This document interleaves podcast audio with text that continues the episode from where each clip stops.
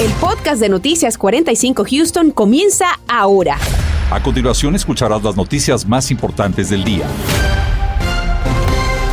Frescas temperaturas se siguen sintiendo en la región y las condiciones estables permanecerán en las próximas horas. Sin embargo, no baje la guardia porque el uso de esos abrigos va a extenderse, Marcela. Efectivamente, Raúl, y con el reporte completo damos la bienvenida a nuestro meteorólogo Anthony Ortiz del equipo de vigilantes del tiempo de Univisión Houston. Anthony, muy buenas tardes, ¿qué nos tienes? Muy buenas tardes, compañeros. Así es, no debemos de guardar para nada ese abrigo porque las temperaturas van a continuar en las mañanas bastante frías. De hecho, hoy amanecimos con 38, 40 grados en gran parte de la región. La buena noticia es que poco a poco se fue despejando ese cielo y vea la temperatura aumentó a ese rango medio de los 50 grados, de hecho 56 se registra actualmente sobre la ciudad de Houston. Otros sectores como en Katy 55, un poco más retirado 52 hacia La Grange, porque todavía queda algo de nubosidad en esa región. Pero gran parte de la zona se mantiene con cielos bastante despejados, así que a disfrutar si tiene algo que hacer fuera de casa, porque tampoco habrán precipitaciones. Es la zona oeste que todavía se mantiene con algo de nubosidad, pero hacia el este de la 45 todo muy despejado. Yo creo que esas condiciones van a continuar de aquí a 100 horas de la madrugada y aquí se lo muestra uno de los modelos pero si se fija hacia el oeste, poco a poco estará llegando un poco más de esa nubosidad, pero la buena noticia es que por el momento no vamos a tener que sacar ese paraguas. Próximas horas el termómetro continuará en descenso y para el comienzo de jornada de mañana nuevamente temperaturas en el rango de los 30 grados. Más adelante hablaremos en detalle de la posibilidad de lluvia que ya se encuentra en mi pronóstico. Seguimos pendientes, Antonis. Mientras tanto, una de las universidades más importantes de nuestra región, con un 33% de estudiantes hispanos, se prepara ya para volver a clases presenciales el próximo lunes. Marlene Guzmán evaluó los protocolos que serán aplicados para tratar de evitar el contagio entre alumnos y entre el personal. Marlene. Para mí es un poco difícil porque en la noche trabajo con una señora que tiene como 86 años entonces tengo miedo que si me contagio también lo puedo pasar a ella. ¿Te da cierto miedo ir a tus salones de clases, miedo por contagio o te sientes segura? Pues en el medio, como que todavía no es tan seguro, pero pues todavía quiero estar presente en persona para aprender más rápido. he sentido seguro, tienen protocolos aquí, y... pero cada persona se siente responsable a, su, a sí mismo. Y... Son las opiniones divididas entre estudiantes de la Universidad de Houston ante la decisión de la institución de retomar sus funciones presenciales, regresando en su totalidad al campus este 31 de enero. Esto a pesar de un alto índice de contagios en la región. Posible que con la vuelta de más estudiantes, una densidad más grande de, estudiantes eh, en el campus, podríamos ver un, pequeño auge en el número de, eh, infecciones, pero lo vamos a seguir. Eh, muy de cerca. Aseguran lo harán fomentando las medidas preventivas que ya conocemos. Como parte de los esfuerzos, han colocado anuncios alrededor de toda la universidad recordándole a los estudiantes sobre la importancia de utilizar el cubrebocas. Sin embargo, esta práctica sigue siendo opcional para los estudiantes y queda a su criterio y responsabilidad. Por las leyes de, las reglas del Estado, ¿verdad? Que no se pueden exigir o requerir. Además, para minimizar la transmisión, notamos que han colocado estaciones de gel desinfectante en áreas de mayor congregación como el centro estudiantil, donde además tienen protección plexiglas y justo afuera un kiosco de pruebas de COVID-19. Pero ¿qué pasa si algún estudiante tiene un diagnóstico positivo o síntomas? Pedimos que ellos no vuelvan al campus eh, hasta cumplir eh, los días de aislamiento eh, sugeridos por el CDC. Tendrán que reportar el resultado positivo en el portal de COVID-19 de la universidad, llenando un formulario. También si estuvieron expuestos, hicieron un viaje internacional y para regresar al campus. Que no tengan miedo de volver, porque estamos tomando las pautas necesarias para prevenir lo más que podemos.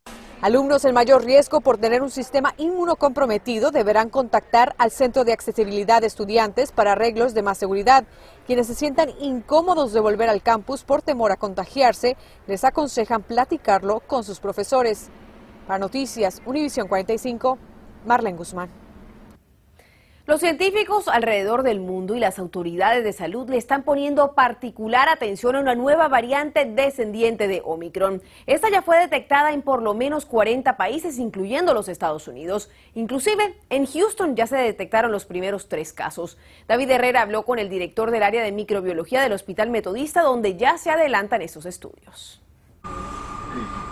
Esta nueva versión puede ser considerada como el hijo de Omicron. Los científicos la llamaron BA2 se considera más sigilosa que la versión original de Omicron porque los rasgos genéticos particulares son más difíciles de detectar. Los científicos creen que se generó al mismo tiempo que Omicron, pero en los países como Dinamarca e India ha proliferado más.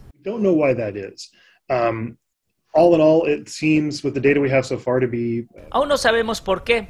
Con la información recibida en esos países tenemos algunos indicios de que puede ser tan contagioso o quizá más que Omicron original, ya que puede competir con él en algunas áreas, pero no necesariamente sabemos por qué es eso, dijo el doctor Long, director del área de microbiología del Hospital Houston Methodist, quien también confirmó que ellos ya detectaron tres casos en Houston. When did you detect this new variant of Omicron? In these three cases of BA2 were just... Esos casos se detectaron en pacientes que se hicieron la prueba a principios de enero. Las dos versiones de Omicron dicen tienen tanto en común que es posible que la infección con el mutante original le brinde protección cruzada contra la BA2. Sin embargo, por el momento la vacunación continúa siendo la mejor defensa para la versión original de Omicron y la BA2. Inclusive las pruebas tipo PCR pueden detectar la nueva variante. Los expertos recomiendan continuar practicando los protocolos de prevención que todos conocemos, como lo es el uso de mascarillas, evitar aglomeraciones y quedarse en casa si se siente enfermo. Y el doctor Long dijo que hasta que el mundo entero se encuentre vacunado estaremos en riesgo y experimentando nuevas variantes. David Herrera, Noticias, Univisión 45. Y cambiamos de tema porque fue detenido en la República Mexicana Oscar Rosales, acusado de la muerte del agente Charles Galloway en hechos ocurridos el pasado fin de semana durante una detención de tráfico. Rosales fue localizado y detenido en Ciudad Acuña, en el estado mexicano de Coahuila y en medio de una gran expectativa ya es esperado en el condado Harris para hacerle frente a la justicia. Daisy Ríos tiene el informe. ¿Qué tal Raúl? Muy buenas tardes. Definitivamente existe mucha expectativa ante la llegada de este hombre procedente de Acuña, Coahuila. Nos encontramos en este instante afuera del Departamento de Policía de la ciudad de Houston en espera de más detalles que estarán eh, dando a conocer las autoridades tan pronto como las 6.30 de esta tarde. Agentes federales de los U.S. Marshals confirmaron esta mañana el arresto de Oscar Rosales, el hombre de 51 años de edad, acusado de la muerte a tiros del agente del precinto 5, Charles Galloway. Rosales fue ubicado en Acuña, Coahuila, con la colaboración de las autoridades mexicanas. Ahora, la expectativa crece en Houston y en el condado Harris para el proceso judicial contra este acusado. I'm sure he will be arraigned. Uh, at that point, we'll, we'll find out Esperamos que sea traído al condado pronto, que se presente en corte y enfrente el cargo de homicidio capital. Lo único que merece es la pena de muerte y esperamos que la fiscalía proceda. En los documentos de corte de esta acusación se señala cómo Rosales salió del vehículo y disparó en múltiples ocasiones en contra del agente Galloway, quien murió de un impacto en el rostro. El presidente del Sindicato de Policía de Houston dice que esperan que Rosales enfrente la justicia por la ejecución del agente. Primero tenemos que hacer que la gente sea responsable de sus acciones. No podemos dejarlos en libertad así nada más. Tienen que enfrentar consecuencias. Los criminales se vuelven más peligrosos y la gente inocente va a seguir muriendo. Para saber más del contexto legal en este caso, hablamos con un experto quien nos detalló las atenuantes del caso criminal, en el que ese hombre puede recibir como castigo la pena de muerte. No recibirá los privilegios que un ciudadano mexicano hubiera tenido bajo las circunstancias. Es decir, eh, puede ser que lo traigan a Estados Unidos, que haya una extradición formal, sin que tenga el privilegio de que eh, el gobierno mexicano negocie que no procuren la pena de muerte. Es más, eh, al no ser eh, estar en México legalmente, puede ser simplemente deportado y lo traerán aquí al condado de Harris, donde enfrentará cargos de asesinato con pena mortal. Estás escuchando el podcast de Noticias 45 Houston. La alta demanda de la compra de vehículos representa un verdadero reto para esta industria que enfrenta por un lado la falta de personal y por el otro la falta de importantes piezas para la fabricación de unidades. Y es en este marco que inició este día la esperada exhibición de autos de la ciudad de Houston. José Alberto Irizarri tiene el informe completo. Compañeros, y para aquellos que están buscando comprarse un auto, podrían encontrarlo aquí por la gran cantidad que hay disponibles y podrían también incluso hasta manejarlos. Es parte de las opciones que se están ofreciendo. Pero hay que tomar en cuenta que el año pasado la industria automotriz aumentó el precio en algunos de sus vehículos hasta un 45%. Es un verdadero reto que enfrentan. Dentro del Energy Center, cientos de vehículos son mostrados al público desde el miércoles hasta el próximo domingo 30 de enero lo que no hay en las agencias de, los autos, puedes encontrarlos aquí en este evento de Auto Show. Se refiere a que hay inventario disponible para la venta, aunque en los concesionarios de autos la escasez de vehículos es notable por los diferentes desafíos de la industria. Estamos faltando los microchips, entonces está tardando la producción de tener los automóviles listos y suficientes para la demanda que hay en este momento. Aún así las ventas siguen altas y eso aumenta la escasez de inventario y los precios. Así le pasa a Guillermo, que quiere cambiar su camioneta, pero prefiere esperar un poco. Porque ese, no, los, precios, los precios están muy altos, no, no es fácil cambiarlo este, este, a los carros. Otra de las cosas que se pueden hacer dentro de esta exhibición es que se pueden probar los vehículos dentro de este mismo techo. Y vamos a probar este. Fue un paseo corto y emocionante, con algo de susto incluido. Los compradores no bajan sus ganas de comprar y la industria lo sabe. Esperemos que en el siguiente seis meses, un año máximo, ya estamos más en producción normal y la gente, la gente que le prefieren pedir ya pueden pedirlo y la gente que necesita un carro el mismo día pueden encontrarlo. Los expertos proyectan que incluso podría estabilizarse un poco esta industria y cuando suceda podría bajar los precios hasta un 9% de ese máximo que se ha registrado desde el año pasado. Téngalo en cuenta para que ajuste también su presupuesto. Reportando para Noticias 45, José Alberto Erizarri. Llega una nueva oportunidad de incentivo monetario a la ciudad de Houston a manera de sorteo a cambio de ponerse la vacuna contra el coronavirus. Esta vez participan incluso las dosis de refuerzo. Vamos a enlazarnos inmediatamente con Porfirio Villarreal del Departamento de Salud de la ciudad de Houston. Porfirio, bienvenido y para ponernos en contexto, ¿cuál es el índice de vacunación actualmente en la ciudad? Sí, eh, el índice eh, es de eh, en los hispanos estamos hablando del 50% de las personas eh, que viven en Houston eh, están bien vacunadas. Entonces nos falta eh, el otro, otro 50% para vacunarse. Y en algunas comunidades las tasas son más bajas. Ahora vamos directamente a hablar del incentivo, Porfirio. Estamos hablando de mil dólares, pero este dinero será rifado entre los participantes. Explícanos en detalle cuál es la mecánica de este sorteo, quiénes pueden participar. Sí, cualquier persona que empiece eh, por su primera dosis o termine con la dosis de refuerzo va a ser elegible para poder entrar este sorteo de mil dólares. Es una tarjeta de regalo eh, cada semana por las próximas seis semanas vamos a estar otorgando eh, dos tarjetas de regalo de mil dólares. Entonces, dos personas eh, pues van a tener eh, mil dólares cada semana. Lo vamos a anunciar cada los viernes. Y Porfirio, ¿eso sería para las personas que se vacunen a partir de qué fecha y hasta qué fecha?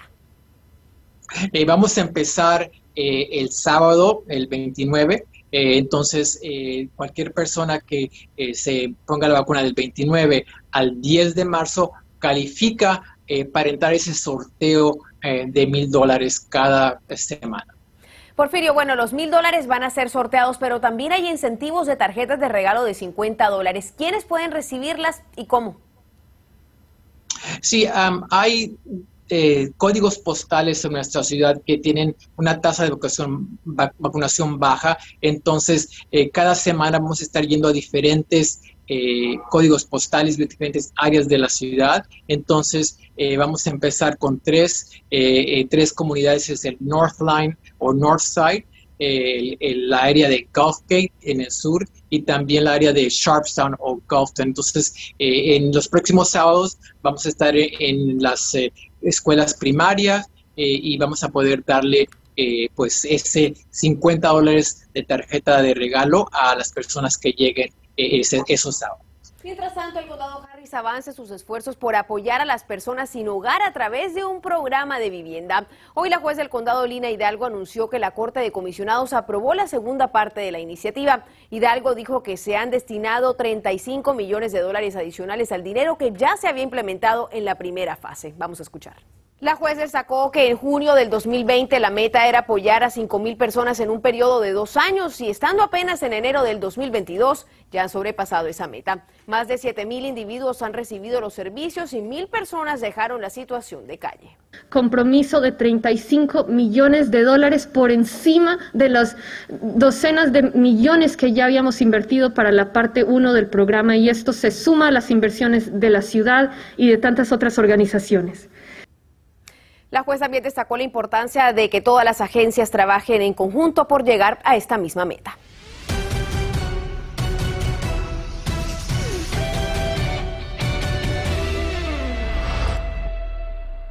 Feliz tarde de miércoles, de saluda César Procel del programa Encanchados de TUDN 93.3 FM con el calendario deportivo. Este jueves, en la Liga de Expansión MX, el Atlante se medirá ante el Tapatío a las 9 de la noche. En el baloncesto profesional este viernes, los Rockets de Houston regresan a la acción, enfrentan a los Portland Trailblazers a las 7 de la noche en el Toyota Center. Es la Semana Nacional de Opciones Escolares en nuestro estado. Mañana le contaremos en dónde y cómo puede averiguar cuáles son las mejores escuelas para sus hijos. Pero además... Enero es el mes nacional de la concientización sobre el acoso. A primera hora le contamos qué recursos hay disponibles para que usted o sus conocidos no tengan que sufrirlo en silencio.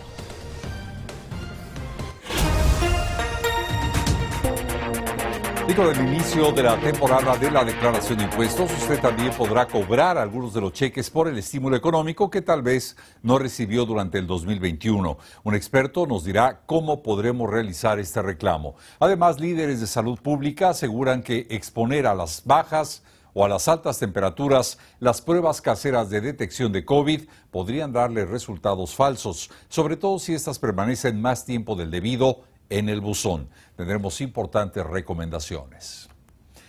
Y estamos prácticamente llegando al final del noticiero. Recuerden, nuestras condiciones del clima van a permanecer relativamente estables, aunque habrá nubosidad en las próximas horas. Detalles de esto y más, por supuesto, en nuestro noticiero esta noche en punto de las 10 con todo el equipo de Univisión 45 Houston. Con esta información estamos llegando al final. Gracias. Nos veremos esta noche. Gracias por escuchar el podcast de Noticias 45 Houston.